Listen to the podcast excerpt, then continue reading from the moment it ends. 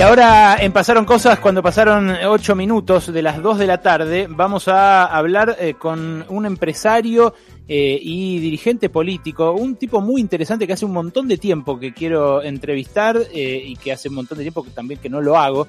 Y que, bueno, después de mucho, mucho insistir, encontré un ratito para atendernos. Roberto Urquía, uno de los dueños de Aceitera General de ESA, cuñado del presidente de la Unión Industrial Argentina y cabeza de una de las eh, familias más importantes de Córdoba, eh, tiene la gentileza de atendernos. ¿Cómo le va, Roberto? Alejandro Berkovich, lo saludo de Radio Combo. ¿Qué tal, Alejandro? Un placer escucharte a vos y a toda tu audiencia. Eh, no es que no quise ocurre que, que salgo de 21 días de aislamiento e internación por un tema de COVID. Este, lo sé, lo sé, era lo primero, lo primero que le iba a preguntar, ¿cómo, cómo se recupera de eso? Bien, muy bien, gracias a Dios el fin de semana este, ya me dieron de alta, uno sale bastante débil de esta situación, pero este, tuve algunos síntomas muy este, determinantes como alta fiebre, pero por lo demás nunca me faltó el aire, así que no, no, estoy bien, un poco débil, pero estoy muy bien, así que Disculpame que hubo tantos contactos para hablar, pero bueno, no lo podía hacer en determinado momento. Nada que disculpar. Usted en campaña fue eh, quien le abrió las tranqueras de Córdoba a Alberto Fernández, por decirlo de algún modo. Lo, lo recibió allí en Dehesa eh, y, bueno, de algún modo eh, le permitió exhibir un respaldo empresario que al principio le, resultaba bastante esquivo. ¿Cómo evalúa el gobierno de Alberto Fernández hasta ahora, económicamente y políticamente? Bueno, este, la verdad es que al presidente lo conozco desde hace muchos años, cuando yo pasé por el Senado de la Nación representando a Córdoba, y siempre tuvo la generosidad el doctor Fernández de ante cualquier inquietud abrimos las puertas, así que de ahí lo conozco este, y sé que es una persona de bien, trabajadora, muy dedicada y con una visión muy amplia. Eh, yo creo que a los muy pocos meses de asumir, apareció esta pandemia mundial que indudablemente para todos los gobiernos, no solamente nuestros, sino en el mundo, eh, ha cambiado los planes y, mucho. Este, y nosotros todavía lo estamos sintiendo acá, este, con estos picos que hay de, de contagios y de, desgraciadamente, de fallecimientos.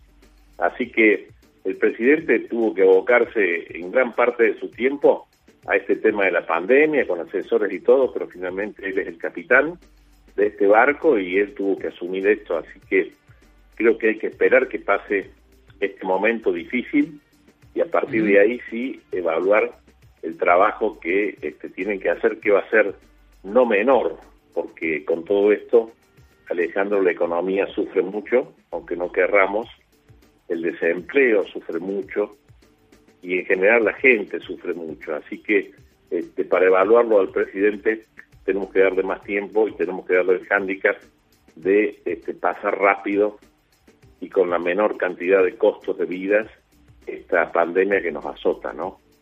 Mm.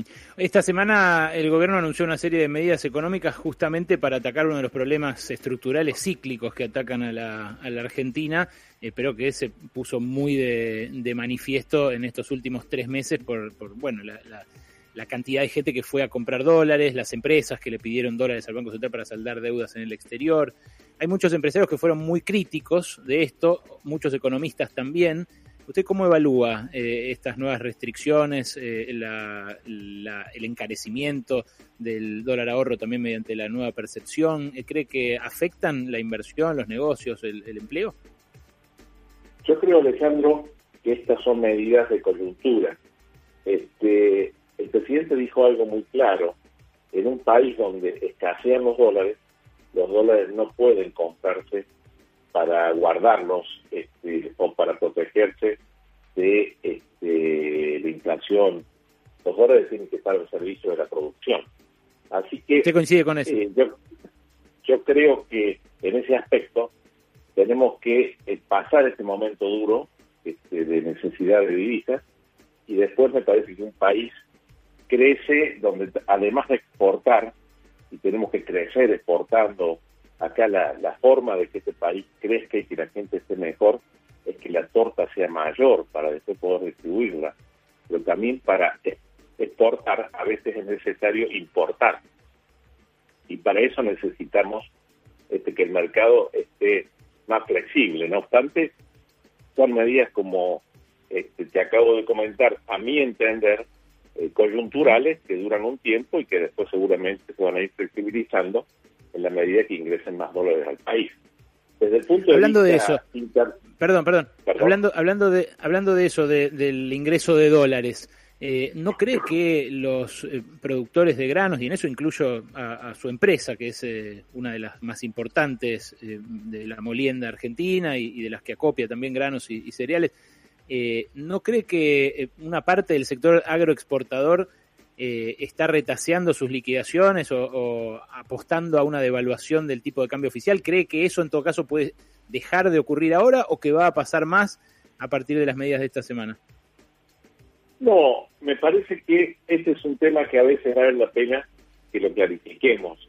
Este, el país ha tenido una muy buena cosecha, el hombre de campo este, tiene en su poder bastante maíz, bastante soja, pero imagínate, con un dólar comercial de 75 aproximadamente y 33% de derecho en la soja, le debe dar un dólar de 50 pesos contra un mercado libre, contado con liquidación que está arriba de 100 pesos, me parece que el hombre no tiene interés en deshacerse de algo que finalmente es moneda constante.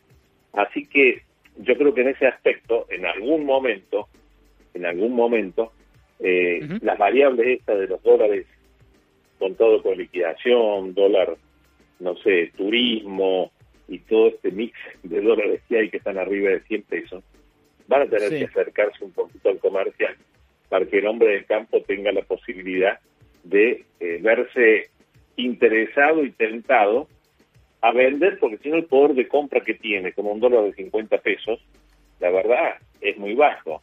No obstante, yo Alejandro quería comentarte que los agroexportadores no tenemos forma de retransferir dólares. Nosotros cuando cargamos un barco, a los 15 días corridos de cargar un barco hay que liquidar la divisa.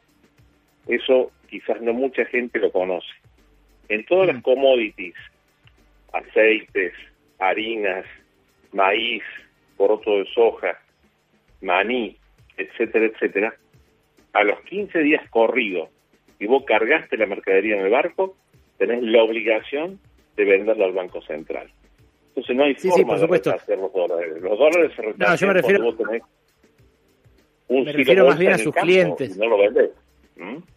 Claro, me refiero más bien a sus clientes, a los que les llevan para moler esos granos y que eh, eh, dicen, bueno, mejor me los quedo en el silo bolsa, espero a que esa brecha de la que usted hablaba se reduzca. Ahora, eh, Urquía, eh, la brecha, ¿cómo se reduce? ¿Haciendo subir el, el, el dólar oficial, el comercial, o haciendo bajar los paralelos? Me parece que es un mix de las dos cosas, Alejandro. Eh, los mm. paralelos están un poco sobrevaluados, a mi entender.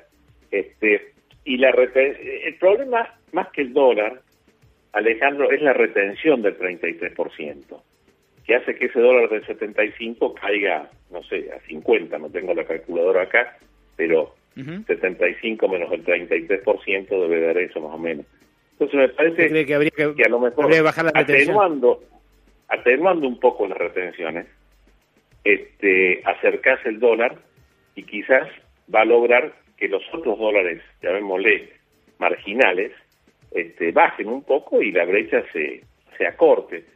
Eh, la brecha en este país, en la historia, no, no es de estos meses ni de estos años, en la historia de los últimos 50 o 40 años, cuando llega a 100%, eh, la economía lo siente. Pero bueno, mm. eh, es fácil decirlo, ahora no debe ser fácil hacerlo, porque si no ya lo hubieran hecho. No sé si me entienden. O sea, sí, sí, este, clarísimo. Ahora, eh. Es difícil hacerlo porque hay un agujero fiscal tremendo por los gastos que demanda la pandemia también, ¿no? O sea, bajar retenciones o cualquier otro impuesto en un contexto así, ¿usted cree que es factible? Mira, yo este, no soy economista, estudié ciencia económica, pero yo no le tendría miedo a la emisión, este, porque la emisión también eh, si va, si bien va a envilecer la moneda en algún momento, este, hay una demanda del mercado local eh, tan, este, digamos, tan delgada, este, no está eufórica la demanda, está eh, media planchada por todo esto que hablamos, que me parece que no debería trasladarse la emisión a los precios. Pero esto es una opinión personal, la mía, te reitero, no soy economista, este, aunque los economistas en este país en los últimos 30 años tampoco han acertado mucho porque al país le han llevado a situaciones muy críticas, ¿no? Pero yo no le tendría miedo a la emisión, Alejandro, porque creo que es la única forma de reactivar, no le tendría miedo a emitir para hacer obra pública. Acá hay, que, hay, hay que dinamizar la economía y tener un plan de obra pública, aunque sea pagándola con emisión. Pero es la única forma que empiece la rueda a funcionar. Es una opinión Interesante, ¿eh? Sí, sí, esto es, muy distinto a lo que dice la mayoría de los empresarios. Estamos hablando con Roberto Urquía, que es uno de los empresarios más poderosos del país eh, y que además fue senador, o sea, casi que vivió varias vidas en una. Es el, cuñado del presidente de la UIA, para quien lo tenga más familiar a Miguel Acevedo. Eh, pero bueno, además, eh, como digo, productor, exportador, muchas marcas del mercado interno, y no suele dar entrevistas, así que lo voy a tener un ratito más, Roberto, si me permite. Hay un impuesto a las eh, grandes fortunas que está discutiéndose desde esta semana en el Congreso. Usted sería uno de los alcanzados. ¿Es justo que paguen los más ricos, que pongan el hombro adicionalmente para capear esta tormenta? Mira, si la gente piensa que la propiedad que uno tiene de acciones de empresas en el país que están generando mano de obra, este me parece que no es justo. Si la gente piensa que va a grabar a depósitos que la gente tiene en el exterior como respaldo de su situación, creo que es justo. ¿Usted me parece que han mezclado todo. No sé si me logro hacer entender. Este, sí, eh, perdón, el proyecto es claro. El proyecto es claro, dice eh, que las eh, personas humanas eh, pagan en función de sus patrimonios, incluyendo sucesiones indivisas y demás. Es, es, por el patrimonio que incluye tanto acciones de empresas como dinero en el exterior. En todo caso hay alícuotas distintas para lo que está en el exterior, que es, más, ¿no? Sí, yo entiendo, Alejandro, que pagar sobre acciones de empresas radicadas en el país que generan mano de obra permanentemente, como hay varios casos, en Córdoba tenemos empresas de golosinas muy importantes que generan mucha mano de obra, tenemos em, empresas de agroindustria como la nuestra, yo creo que pagar sobre empresas que generan 3, 4, 5 mil puestos de trabajo no es justo. Pagar sobre los plazos fijos o los ahorros que tenga la gente en el exterior me parece justo. Por eso si el impuesto a la riqueza es tener acciones de una empresa nacional que genera miles de puestos de trabajo, me parece que es un mal llamado impuesto a la riqueza. Lo que sí creo que hay que grabar los, las imposiciones que hay en el mundo de ciudadanos argentinos. Ahí sí. ¿Y esta alícuota le parece correcta para esos eh, ahorros en el exterior o ahorros en general que no estén, eh, digamos, depositados en, eh, en acciones de empresas, no depositados, sino invertidos en acciones de empresas? Mira, este, a decirte verdad, generalmente después de seis años en el Senado, sigo los proyectos una vez que, se convierten en ley, porque cambian tanto indudablemente a veces uno invierte tiempo en temas que cuando salen salen muy distintos. No, no, no he seguido las alícuotas, aparte de estos 21 días aislados este, e internados, este, me hacían ver cosas de otra naturaleza que no era precisamente esto. Pero yo te digo, si se graban los, los, bienes y los depósitos de los argentinos en el mundo, ese es un verdadero impuesto a la riqueza. Si se graba las acciones de los argentinos que tienen empresas en el país que generan mano de obra, no me parece que a esa gente la incentive a seguir invirtiendo, me parece que la hace dudar. Pero eso es una opinión personal. Los bienes de, y, los bienes de argentinos aquí, por ejemplo, los que tienen, eh, no sé, eh, mansiones, eh, grandes propiedades acá en la Argentina, pero que no son fábricas o que no son productivas, eh, autos, aviones, barcos, yates. ¿Eso también debería ser alcanzado, Bueno, tener un barco me parece que es un artículo de lujo, me parece que eso sí hay que grabarlo. Tener un avión que no se use para la actividad económica me parece que también es un artículo de lujo. Eso entraría dentro de, digamos, entre comillas, joyas. Este, y creo que sobre eso hay que pagar, eso me parece que sí, ¿viste? En eso no hay duda, no hay duda. Lo que hay que analizar bien, Alejandro, lo que hay que analizar bien, a dónde van los, la recaudación de los fondos de ese impuesto. Porque si va a IPF, IPF es una empresa mixta, donde vos y yo podemos ser accionistas. Y ahí nos vamos a beneficiar injustamente los privados. Entonces tenemos que re, re este, pensar cuál es el destino de los fondos que se recaudan por ese impuesto. Si va la pandemia, si va a aumentar el sueldo a los médicos, si va a, la, seguridad, yo no tengo duda que es re justo. Si va IPF, ahí tengo una serie de incógnitas. Es rarísimo eso de IPF. Ahora le voy a preguntar de IPF y de Vicentín, pero antes está mi compañera Noelia Barral Grijera, que además lo conoce porque es cronista, fue cronista parlamentaria muchísimos años, eh, y le quiere preguntar adelante, Noelia. Buenas tardes, Urquía. Justamente a propósito de eso, usted se alejó del eh, entonces gobierno del Frente para la Victoria al calor de lo que fue el debate de, las retenciones móviles para algunas exportaciones agropecuarias y en, eh, en este último tiempo, en este último año, se lo vio más cerca del eh, presidente, ahora presidente, pero en su momento también cuando era candidato se ha mostrado con él, con Alberto Fernández, y a preguntarle cómo había sido ese, eh, ese, ese, acercamiento, esa vuelta a, reencontrarse con, con, un sector del peronismo del que usted se había alejado? ¿Qué tal? ¿Cómo estás? Buenas tardes. Este, en realidad, yo históricamente llego al Senado de la Nación por la coalición amplia que hizo el peronismo de Córdoba, aceptando partidos minoritarios. Yo vengo de un partido vecinal del cual fui intendente tres periodos en la ciudad donde yo vivo actualmente.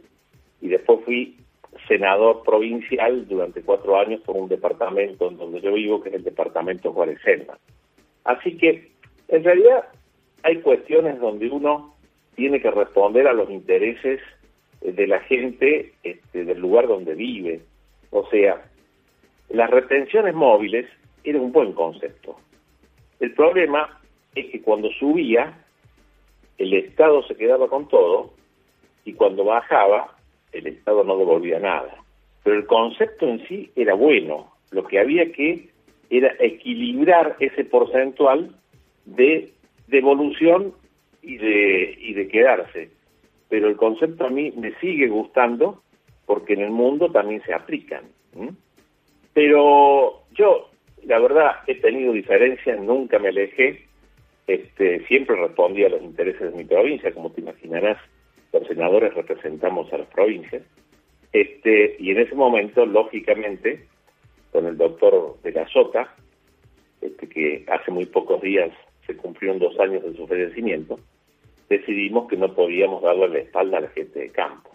Pero yo seguí manteniendo diálogo, este, incluso después que el actual presidente se retiró del gobierno, eh, estuve en varias oportunidades compartiendo un café este, y conversando, porque por encima a veces de la diferencia este, no tenemos que ser enemigos. Este, podemos no pensar lo mismo, pero eso no nos este, implica que no seamos eh, personas que nos conocemos y que nos respetamos.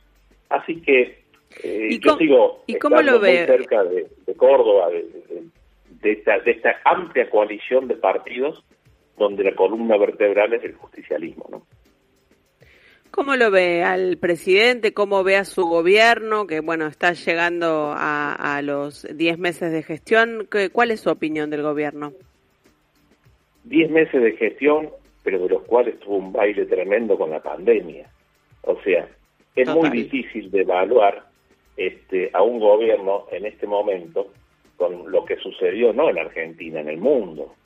Este, así que me parece que tenemos que darle más tiempo eh, al doctor Fernández porque hoy está abocado en, una gran parte de su tiempo al tema de, la pandemia, que Dios quiera pase pronto con la menor cantidad de eh, daños humanos posibles, ¿no?